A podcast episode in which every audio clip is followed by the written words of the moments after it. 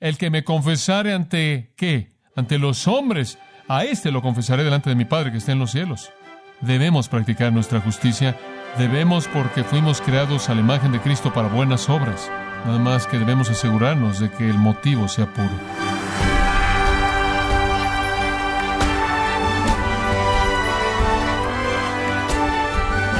Le saluda su anfitrión Miguel Contreras dándole la bienvenida a su programa Gracias a vosotros con el pastor John MacArthur. Los actores de cine reciben el premio Oscar por una actuación relevante, pero aquellos que en la iglesia actúan pretendiendo ser cristianos y no lo son, recibirán la ira de Dios. La pregunta es, ¿qué significa estar viviendo una vida auténtica? ¿Y cómo se puede detectar la hipocresía espiritual y evitarla? Al dar comienzo a esta serie, John MacArthur le mostrará versículo por versículo cómo puede vivir una vida de integridad. No se lo pierda en la serie Vida Real, en gracia a vosotros. Mateo capítulo 6.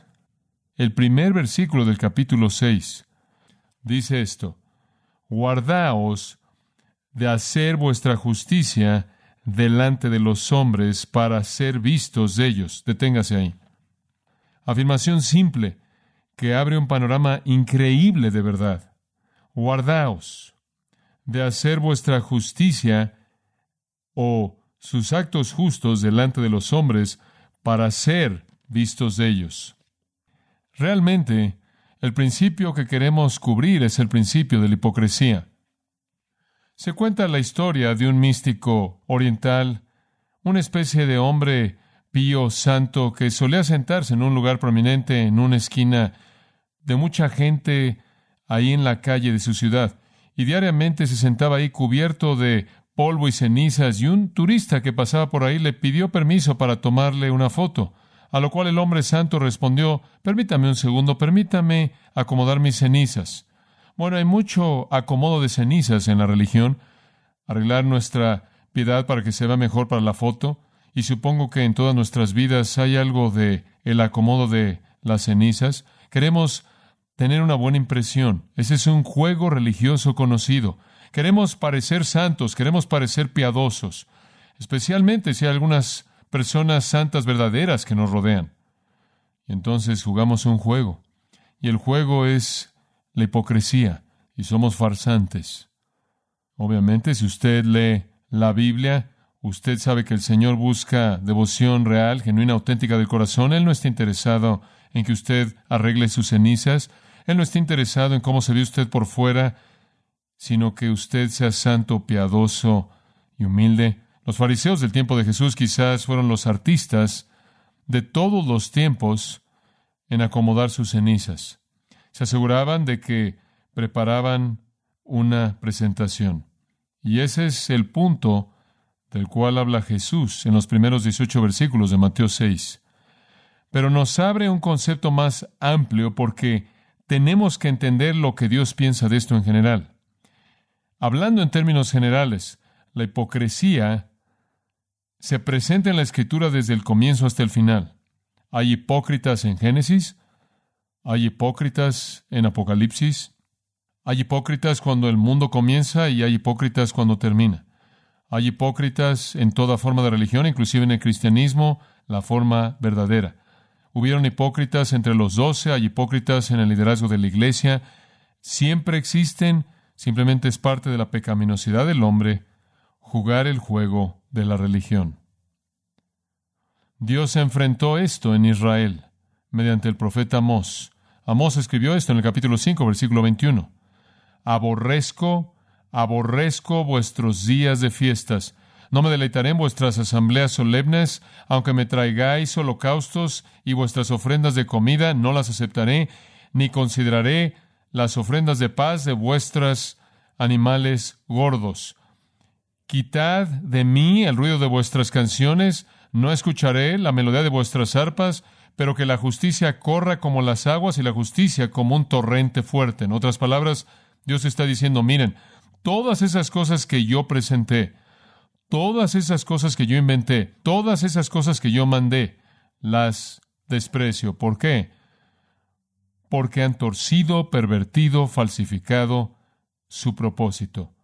Han mantenido lo externo, pero lo interno está vacante, vacío. Eso es hipocresía. Una muestra externa sin una realidad interna. Religiosidad, ser un farsante. Por cierto, la palabra griega hipócrita, que aparece en el versículo 2, de nuevo en el versículo 5 y de nuevo en el versículo 16, es hupocrites. Básicamente, en griego clásico solía referirse a un actor que estaba en un escenario, que enmascara su identidad real y juega una parte que no es la verdad de su vida, quien asume algo que es diferente de lo que es genuino. Observe de nuevo el versículo 1. Guardaos de hacer vuestra justicia delante de los hombres para ser vistos. La palabra vistos es teaomai. Las primeras tres palabras son las mismas tres palabras de una palabra en inglés y español teatro. No sean un actor ante un escenario frente a una audiencia como si estuvieran en un teatro presentando una exhibición. No hagan sus obras justas de manera a manera de teatro ante una audiencia que los está viendo. No arreglen sus cenizas para las fotografías de la gente de tal manera que la impresión se presente como si ustedes realmente sean santos, realmente piadosos. Eso es ser un farsante espiritual.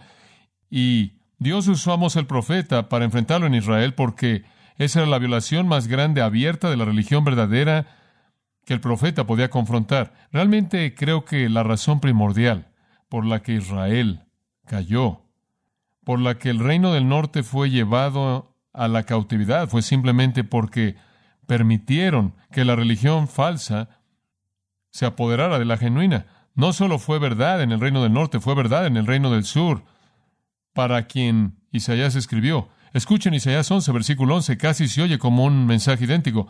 ¿Para qué me sirven la multitud de vuestros sacrificios? dice Jehová. Cansado estoy de vuestros holocaustos de carneros y de la grosura de vuestros animales. No me deleito en la sangre de carneros o de Machos cabríos, cuando vengan delante de mí, ¿quién ha demandado esto de vuestras manos?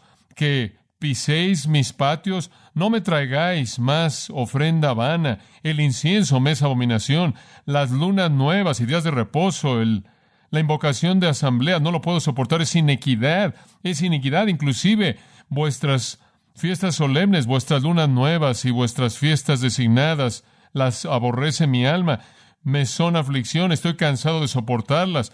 Cuando extendáis vuestras manos, esconderé mis oídos. Sí, cuando hagan muchas oraciones, no iré. Vuestras manos están llenas de sangre. Lavaos, limpiaos, quitad la maldad de vuestras obras delante de mis ojos, dejad de hacer lo malo, aprended a hacer el bien. Buscad el juicio, aliviad al oprimido, juzgad al huérfano, rogad por la viuda. Venid ahora y estemos a cuenta, dice Jehová. Aunque vuestros pecados sean como la nieve, serán emblanquecidos, y aunque sean rojos, serán como la lana. De nuevo, él dice, todo lo que les he presentado, todo lo que he mandado, todo lo que he instituido en su religión, todas las fiestas y las nuevas lunas y los sacrificios y el incienso, todo esto lo menosprecio todo. ¿Por qué? Porque es una farsa. Y hasta que sus corazones sean blancos y puros como la nieve y la lana, no tengo nada que ver con ustedes, ni siquiera se metan a mis patios. Nuestro querido Señor confrontó tanto pecado en su época, pero nunca reprendió un pecador como Él reprendió a los hipócritas en Mateo 23. Él reservó las palabras más fuertes para esos farsantes espirituales que habían enmascarado sus corazones malos, viles, con una fachada de piedad. Dios lo odia. Isaías habló de esto no solo en ese momento, sino de nuevo varias veces. Por ejemplo, en el capítulo 9 y en el versículo 17, Isaías 9, 17, por tanto Jehová no tendrá gozo en sus jóvenes, ni él tendrá misericordia de sus huérfanos y viudas, porque toda persona es un hipócrita. Isaías 10, en el versículo 6, enviaré a los asirios la vara de mi enojo, el callado en cuya mano mi indignación en contra de una nación hipócrita. ¿Sabe usted cuán hipócritas realmente eran? Jugaban el juego hasta lo máximo y en el capítulo 65, en el versículo 5, escúchelos. Esto es lo que dicen a otros. Quédate ahí, no te acerques a mí, porque yo soy más santo que tú.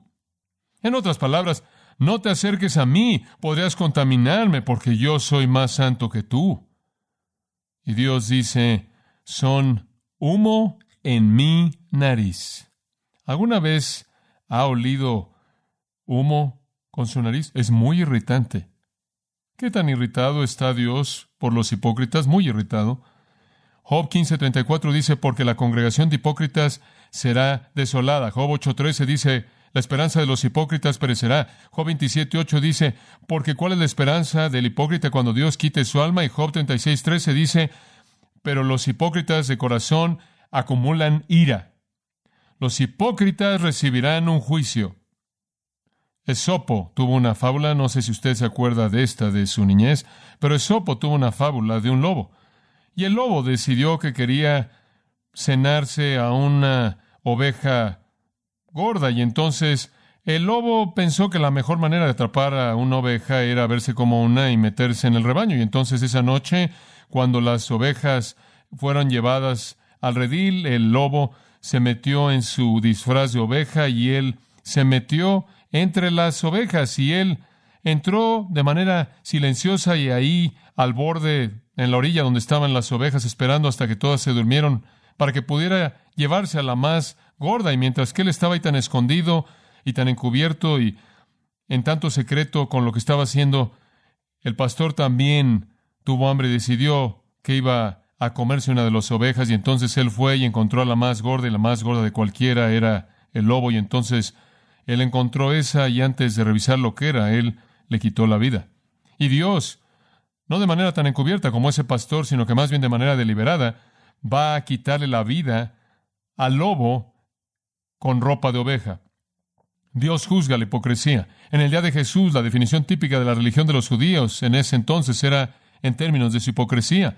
En Marcos 7:6, Él les respondió y les dijo, Jesús hablando, bien profetizó Isaías de vosotros, hipócritas. Y entonces usted ve a nuestro Señor viendo la afirmación de Isaías en relación a la hipocresía como una profecía, como también un hecho histórica. ¿Y cuál es la profecía? Isaías dijo, este pueblo me honra con sus labios, pero su corazón está lejos de mí. Me adoran en vano, enseñando como doctrinas, mandamientos de hombres. En otras palabras, son hipócritas. Honran con sus labios, su corazón está lejano. Han sustituido los mandamientos divinos con tradiciones humanas y tienen un sistema inepto de hipocresía. Entonces habían hipócritas en Israel y hubieron hipócritas en Judá. Hubieron hipócritas en el tiempo de Jesús. También hubieron hipócritas en la iglesia. La iglesia nace en Hechos 2 y usted conoce a los primeros hipócritas en Hechos 5, Ananías y Zafira. Juegan un gran juego de farsantes, hablando de que le iban a dar todo lo que poseen al Señor, mientras tanto están reteniendo algo de esto, y en su farsa hipocresía Dios los mata enfrente de toda la iglesia. Hechos 5. Dice usted, quizás eso lo curó. No. Pablo dice en 1 Timoteo 4 que en los postreros tiempos vendrán espíritus engañadores enseñando doctrinas de demonios, hablando mentiras en hipocresía. Hubieron hipócritas en los primeros tiempos y habrán hipócritas en los últimos tiempos. ¿Sabe una cosa? La lista de los hipócritas en la Biblia es una serie de nombres feos.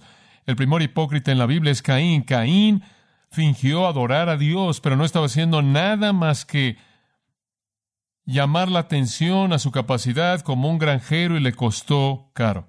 Vemos el desenmascaro del hipócrita y el enojo que causó que asesinara a su propio hermano justo. Absalón fue un hipócrita.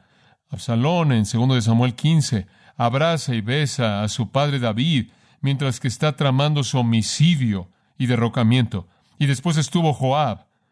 Joab quien abraza a Amasa y lo abraza mientras que Amasa le devuelve el abrazo y toma una daga y la mete entre sus costillas y le quita la vida. ¿Y quién podría olvidar a Judas, el hipócrita de todos los hipócritas, quien besa repetidamente a Jesús en la mejilla mientras que inclusive la obra terrible que él ha tramado se está llevando a cabo para llevarlo a una cruz de muerte?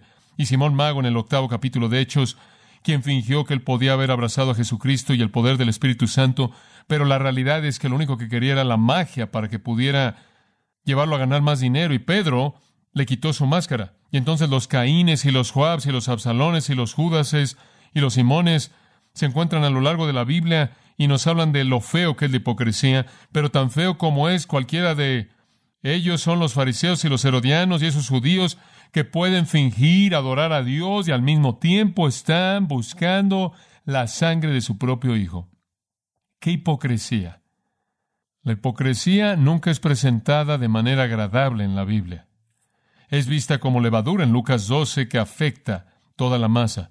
Tiene una capacidad infecciosa que se esparce. Es vista en Mateo 23 como un sepulcro blanqueado, una tumba sucia que apesta de muerte, pero cubierta de blanco. Es vista en Hechos 23, en las palabras de Pablo, como un sepulcro blanqueado, lo cual en realidad no es nada más que suciedad y lodo comprimido, pero se pinta de blanco cuando la verdad es que es un café feo.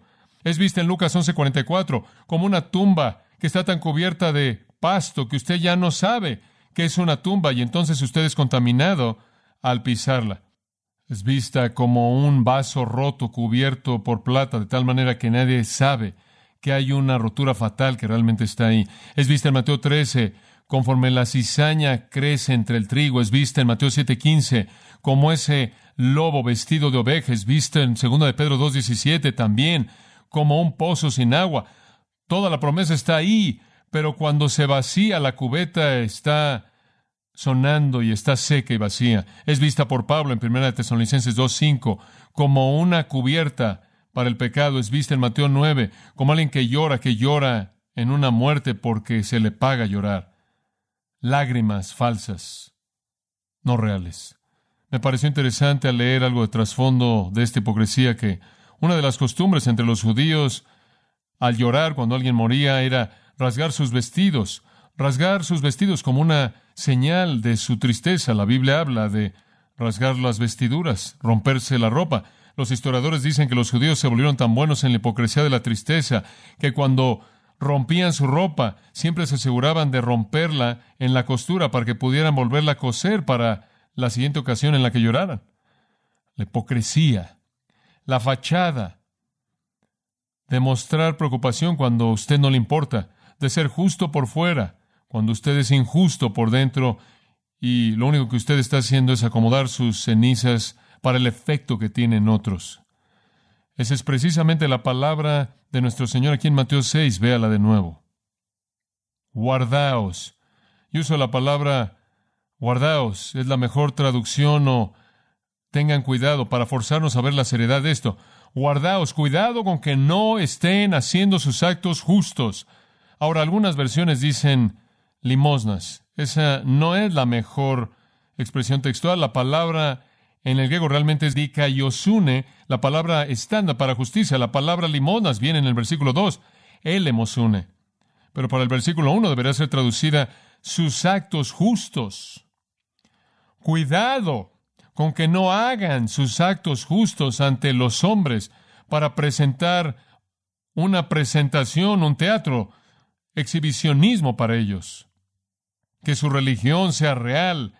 Y el punto es, cuidado si no la es. Y cuidado es una espada refulgente. Cuidado nos dice que no estamos viendo algo que es un asunto sentimental o algo que es un asunto suave. Esto es serio. Cuidado. ¿Por qué? Hay consecuencias. Ahora quiero que entienda el contexto un poco para que entienda lo que está pasando aquí. Estamos en el Sermón del Monte, usted sabe eso. Y el Sermón del Monte está diseñado para presentarle al pueblo judío de ese entonces y a toda generación sucesiva, a toda persona que lea la Biblia, el estándar verdadero de justicia. Ahora usted recordará que el Señor comenzó con la naturaleza de la justicia en las bienaventuranzas, y después Él pasó a la influencia de la justicia, sal y luz en el mundo y después él pasó a los elementos mismos de la justicia. La naturaleza de la justicia, su influencia y sus estándares. Y la naturaleza de la justicia excede a la de los escribas y los fariseos.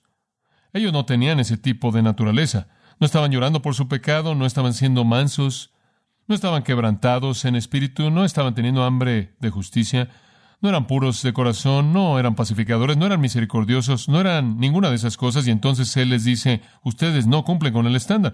Y después Él habla de la influencia de la justicia. Es sal y luz, preserva y alumbra al mundo. ¿No hicieron eso? Eran parte de la putrefacción y parte de la oscuridad. Y después él dice, ahora quiero decirles cuáles son los estándares de la justicia. Y él comenzó en el capítulo 5, versículo 21, y no vivían al nivel de ninguno de ellos. Nunca los cumplieron. Su virtud no estaba calificada para su reino, su influencia no estaba calificada para su reino, y entonces así fue con su estándar de justicia. Y francamente él todavía está hablando de lo mismo, los estándares de justicia, aquí en el capítulo 6. Pero hay un giro un poco diferente que quiero que vea porque en el capítulo 5, versículos 21 al 48, él estaba hablando de la justicia. Ahora, observa esta palabra, enseñada, enseñada por los escribas y fariseos. La justicia enseñada por los escribas y fariseos. Ahora, en el capítulo 6, él quiere ver la justicia practicada o vivida por los escribas y fariseos. Una es su teología y la otra es su vida. En el 5 le estaba diciendo, esto es lo que enseñan, pero esto es lo que Dios enseña. Ahora en el 6 él dice, Así es como ustedes adoran, así es como ustedes viven, esta es su práctica, pero el estándar de Dios está aquí arriba, entonces en una sección Él está tratando con su enseñanza y en otra Él está tratando con su práctica. En otras palabras, cuando practican su religión, está debajo del estándar. Su teología es inapropiada y así lo es su práctica de la religión. La moralidad de su sistema no es el correcto y tampoco lo es la operación de su sistema. Es algo muy importante observar esto. Como creyentes debemos tener ambos. Siempre hay personas que piensan que el cristianismo solo es cuestión de lo que usted hace. Usted simplemente va a la iglesia, usted sabe, y da un poco en la ofrenda, y cumple con este ritual religioso, y cumple con su lectura bíblica diaria, o lo que usted haga, y está bien. Eso no es todo.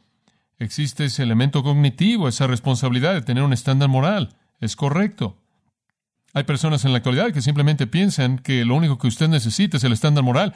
Piensan que lo único que usted tiene que hacer lo llaman cristianismo religioso. No quieren identificarse con la iglesia, son anti-iglesia, son antistructura, antiorganización. Simplemente quieren ser piadosos en, una, en un vacío, quieren ser morales de una manera social, pero hay un equilibrio. Jesús está diciendo, sí, deben tener la enseñanza apropiada, pero sí, hay un lugar para dar y orar y ayunar dentro de la comunidad de aquellos que creen y eso debe ejercerse de manera apropiada. Es cuestión de lo que usted conoce y lo que usted cree y también cómo actúa usted. Y los dos deben estar juntos. Ahora quiero mostrarle otra cosa interesante. Jesús está estableciendo un estándar aquí que nadie jamás había establecido en la historia del mundo, excepto por Dios, claro. Ningún otro sistema humano jamás se acercó a este estándar. Excede a todo sistema que jamás ha existido, inventado por el hombre. Le voy a mostrar por qué. Regrese a esta sección, capítulo 5, versículo 20. Ahora, ahora estamos de regreso a la sección moral. Lo que usted enseña, lo que usted cree, su teología. Pero yo os digo, versículo 20, que a menos de que vuestra justicia sea mayor que la de la justicia de los escribas y los fariseos, no entraréis en el reino de los cielos. Ahora, Jesús procede entonces a presentar un estándar moral que excede al de los escribas y los fariseos, que eran los maestros en Israel. Muy bien, entonces es superior a ese sistema. Hay un estándar moral superior. Ahora, vaya al capítulo 6, versículo 5. Y él dice, y cuando oréis, no seáis como los hipócritas. Muy bien, versículo 2. Cuando deis vuestras limosnas, no lo hagan con la trompeta como los hipócritas. Versículo 16. Cuando ayunéis, no seáis como los hipócritas. Los hipócritas son sinónimos de los fariseos y los escribas. Y de nuevo, él está diciendo, cuando practiquen su religión, cuando vivan su vida espiritual, debe ser superior también a la de ellos. Entonces lo que Jesús está diciendo, ahora entienda esto, es que lo que les estoy diciendo en contenido es superior y en práctica es superior a lo que está sucediendo en este momento. Esta es una condenación increíble contra el sistema entero. E inclusive hay una tercera categoría.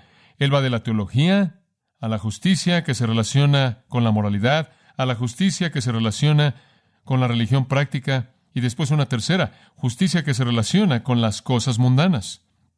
Y del versículo 19 del capítulo 6 en adelante, él habla de cosas, cosas mundanas, como lo que usted come, lo que usted bebe, lo que usted usa como ropa y todo ese tipo de cosas. Él habla del dinero y cómo lo trata usted y cómo usted piensa de él y cómo usted lo considera y demás. Entonces él va y cubre todo el espectro, ¿no es cierto? Él va, ahora observe esto, él va de sus valores morales teológicos a sus prácticas religiosas, a su vida diaria mundana.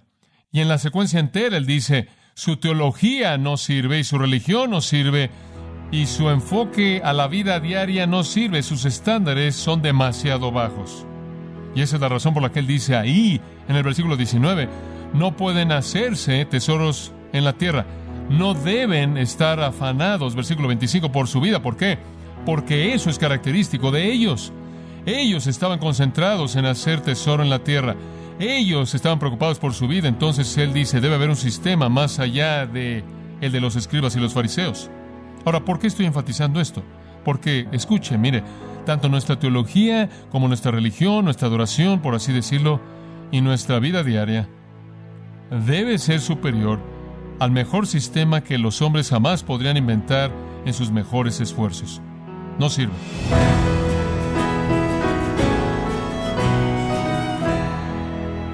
John MacArthur nos enseñó aspectos cruciales para vivir una vida cristiana real y verdadera, y así evitar la hipocresía. Parte de la serie Vida Real, aquí en Gracia Vosotros. Estima oyente, le invitamos a leer el libro Ante el Trono de la Gracia, escrito por John MacArthur, donde nos alienta a pensar con más detenimiento en el contenido de las oraciones que hacemos a Dios. Ante el trono de la gracia lo puede obtener en gracia.org o en su librería cristiana más cercana. Y también puede descargar todos los sermones de esta serie Vida Real, así como todos aquellos que he escuchado en días, semanas o meses anteriores, animándole a leer artículos relevantes en nuestra sección de blogs en gracia.org. Si tiene alguna pregunta o desea conocer más de nuestro ministerio, como son todos los libros del pastor John MacArthur en español o los sermones en CD que también usted puede adquirir, escríbanos y por favor mencione la estación de radio por medio de la cual usted nos escucha en gracia a vosotros. Es importante conocer no solo el país y ciudad de donde usted nos escucha, sino también la radio. Para quienes contactan nuestro ministerio por primera vez, pueden solicitar una copia del mensaje de promoción sin costo alguno, un mensaje por oyente únicamente.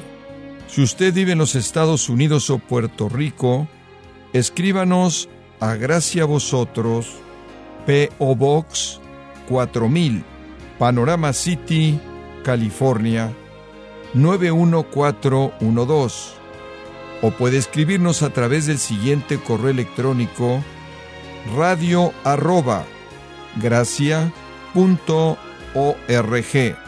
Bueno, en nombre del pastor John MacArthur de nuestro redactor Rubén Rocha y del personal de este organismo, le damos las gracias por su tiempo y sintonía, invitándole a que nos acompañe en la próxima edición y juntos continuar desatando la verdad de Dios un versículo a la vez, aquí en gracia a vosotros.